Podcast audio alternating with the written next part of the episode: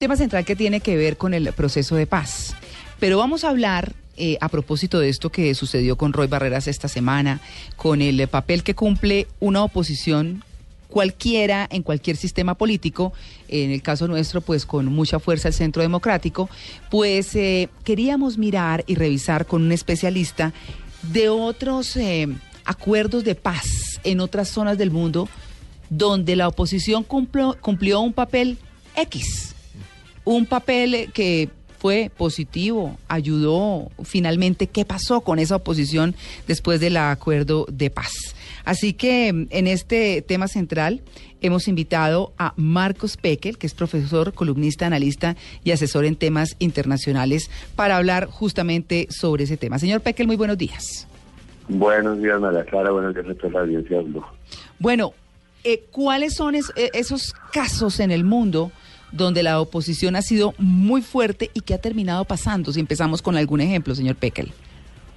Bueno, mire, María Clara, en todos los procesos de paz ha habido oposición, eso es un tema claro y... Natural. Uno pensaría, es natural y uno pensaría de pronto que es una paradoja, pero la guerra une a los pueblos detrás de la bandera y la paz los divide porque requiere concesiones con los que no todos están de acuerdo o concesiones que afectan a algunos grupos de interés de todas las negociaciones de paz en el mundo, de todo tipo de acuerdos, especialmente de conflictos internos ante una imposición en ambos lados, tanto al lado de los factores del Estado como al lado de los insurgentes. entonces en Colombia obviamente esa no es la excepción. Claro.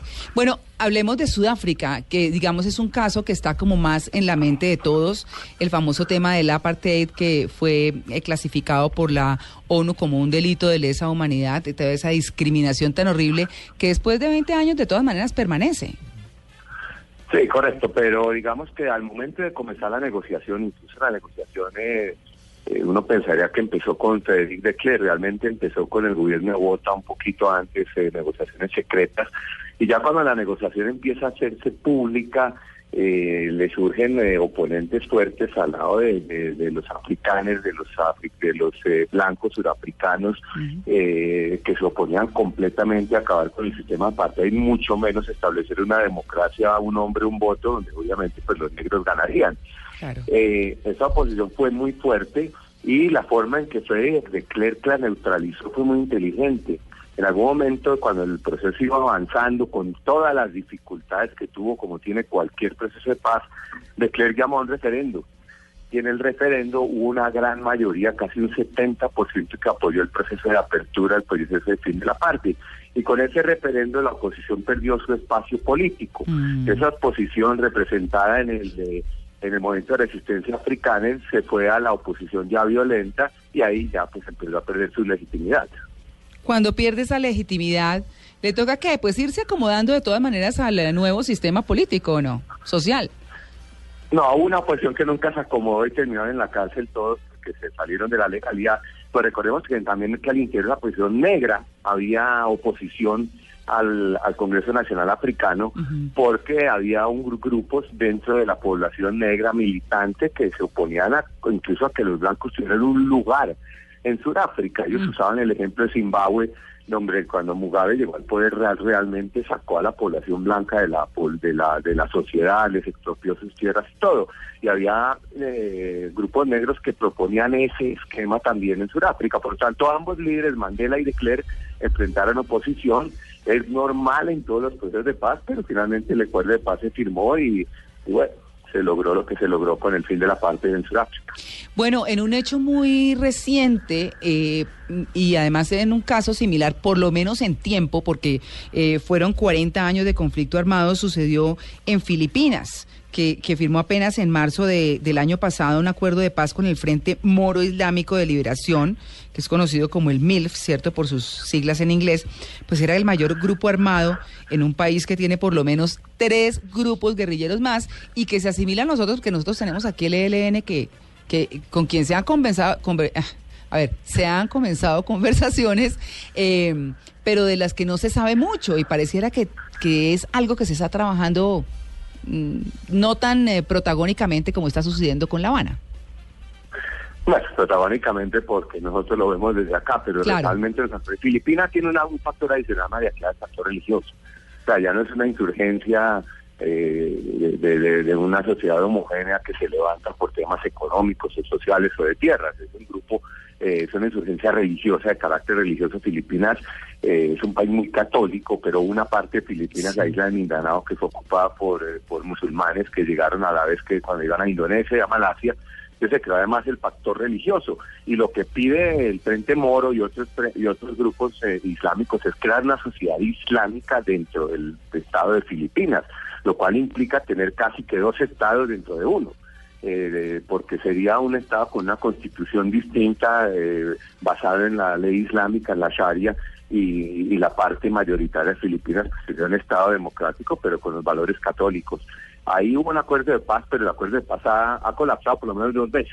Claro. Eh, después de firmado. Eso también es muy común en los acuerdos de paz con, con de conflictos internos. Eh, que muchos de ellos terminan eh, colapsando después de firmados o se generan disidencias, lo cual es bastante normal también. Es más, pensará que en el caso colombiano se van a generar disidencias también al interior de la FARC. Mm. Entonces es tema complejo, el tema de negociar la paz es complejo. En Filipinas logró firmar los acuerdos a pesar de oposición, especialmente eh, de sectores en la sociedad filipina que decían que Filipinas no puede ser dos estados en uno. Eh, el acuerdo se firmó, colapsó, entonces terminaron dándole la razón a aquellos que se oponían, porque eso también ocurre. Cuando los acuerdos de paz colapsan o fracasan, la oposición dice, ve, yo les dije que se iba a pasar. Claro.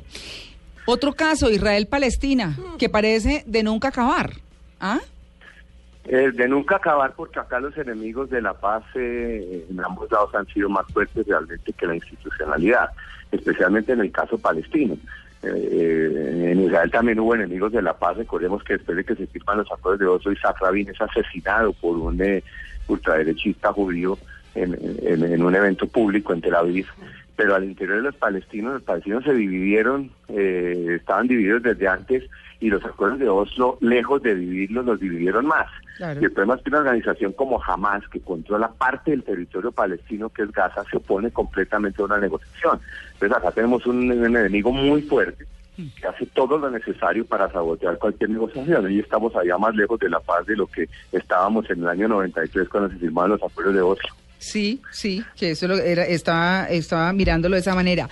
Otro caso, porque eh, lo, que hoy estamos intentando para quienes están llegando a la audiencia es mostrar diferentes países que han tenido acuerdos de paz o están en, en proceso de acuerdos de paz, pero que han tenido una oposición como es natural y como es lógico, que cuando llegan a un acuerdo finalmente, algunos de ellos, pues, eh, digamos, el, la oposición asume algún papel. Que juega, claro. Claro, o terminan dándole la razón, como acabábamos de ver en el caso de Filipinas, o terminan eh, en, la cárcel, o disidentes, o es decir, todas esas cosas pasan. ¿Qué va a pasar en Colombia? No sabemos, pero también tenemos un caso muy cercano y también bastante reciente, el 16 de enero del 92, en El Salvador, que se firmó en México el llamado Acuerdo de Paz de Chapultepec, ¿cierto? Eh, que fue pues justamente entre el gobierno del entonces presidente Alfredo Cristiani y los representantes de la guerrilla del Frente Farabundo Martí para la Liberación Nacional. Sí, eh, en ese acuerdo y al igual el acuerdo de paz entre Israel y Egipto, son acuerdos firmados por las extremas.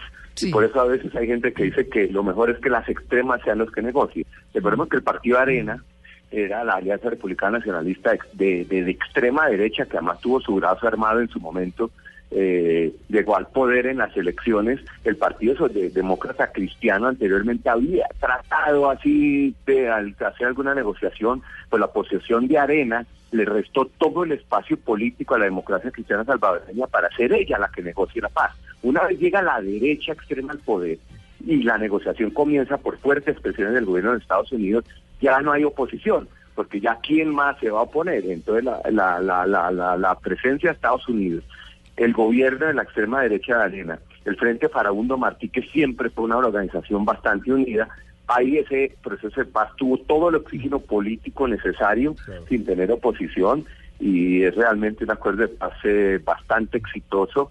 Eh, no digo que sea ejemplo para nosotros, nuestro caso es distinto, pero sí definitivamente fue negociado por la extrema. Y eso fue una garantía casi de, cumplimiento. Marcos, pero, pero hay una cosa, por ejemplo, que es, eh, es muy similar y es justo el momento en el que estamos aquí en Colombia en el proceso de paz.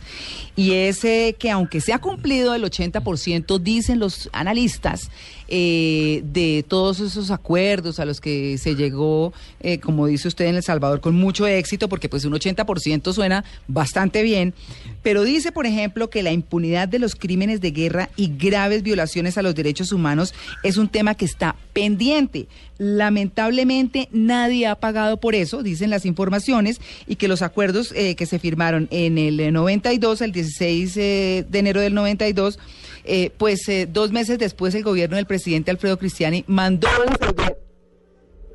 mandó a la Asamblea Legislativa una ley de amnistía general que fue aprobada de manera rápida, absoluta e incondicional. Y por esa razón, nadie ha sido procesado, ni las guerrillas, ni el ejército, porque hay que ver que hay cosas de, lado y lado. Así que con esa amnistía, todos quedaron habilitados para hacer política. Nosotros estamos en ese momento, ¿ah? Exacto.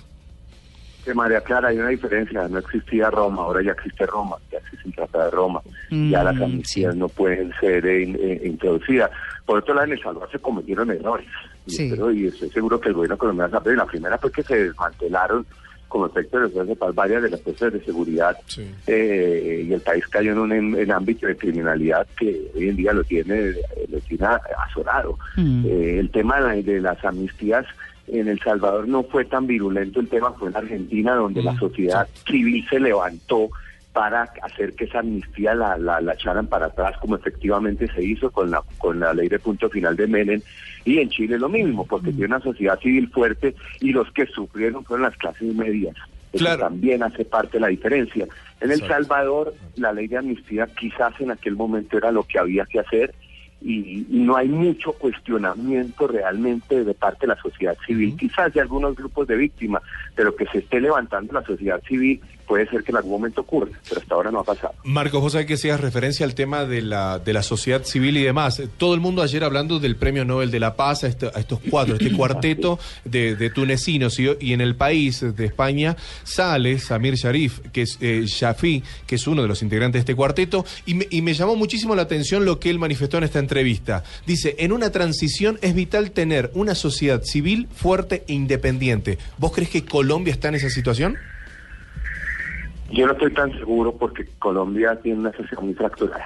Hmm. Eh, Colombia tiene una sociedad muy fracturada, no solo a nivel de la sociedad, sino a nivel de las élites. Y cuando tiene fractura en las élites, es eh, necesita una sociedad civil que, que, contrarreste esa división. Yo lo veo muy complicado. El caso de Tunecino que usted menciona es fascinante. Eh, yo viajé a Túnez a los pocos días de la caída de Ben Ali y hablé con gente allá y, me dio muy buena vibra, como se dice, eh, el proceso que se está dando, han asesinado algunos días y todo, pero lo que está pasando en Túnez, y creo que no pudo haber nadie más merecido el premio Nobel que, la sociedad civil tunecina que ha impedido que, que Túnez se vuelva a Siria o se vuelva a Egipto o se vuelva a Yemen o cualquiera de esos otros desastres. Bueno, y aquí, aquí teníamos circulando un link a través del cual los colombianos podría, podíamos firmar eh, para evitar que se le diera el, eh, el eh, premio Nobel de Paz a Timochenko. Giró lo, lo firmó hasta el gato. La verdad es que yo no sé si anda por ahí rodando todavía, pero eso también muestra una sociedad que no quiere que de todas formas, pese a que se llegue a acuerdos y demás, la cosa quede en la impunidad. Es una, es una realidad, es muy triste y nos tocó a nosotros. Así que, pues bueno, nos eh, quedamos con esos ejemplos que se los queríamos dar para que pues se den cuenta que no solo a nosotros nos ha tocado así de duro. Marcos Pekel, muchas gracias por su atención con el Blue Jeans de Blue Radio. A ustedes muchísimas gracias, un feliz eh, puente. Ah, claro que sí. bueno, feliz día.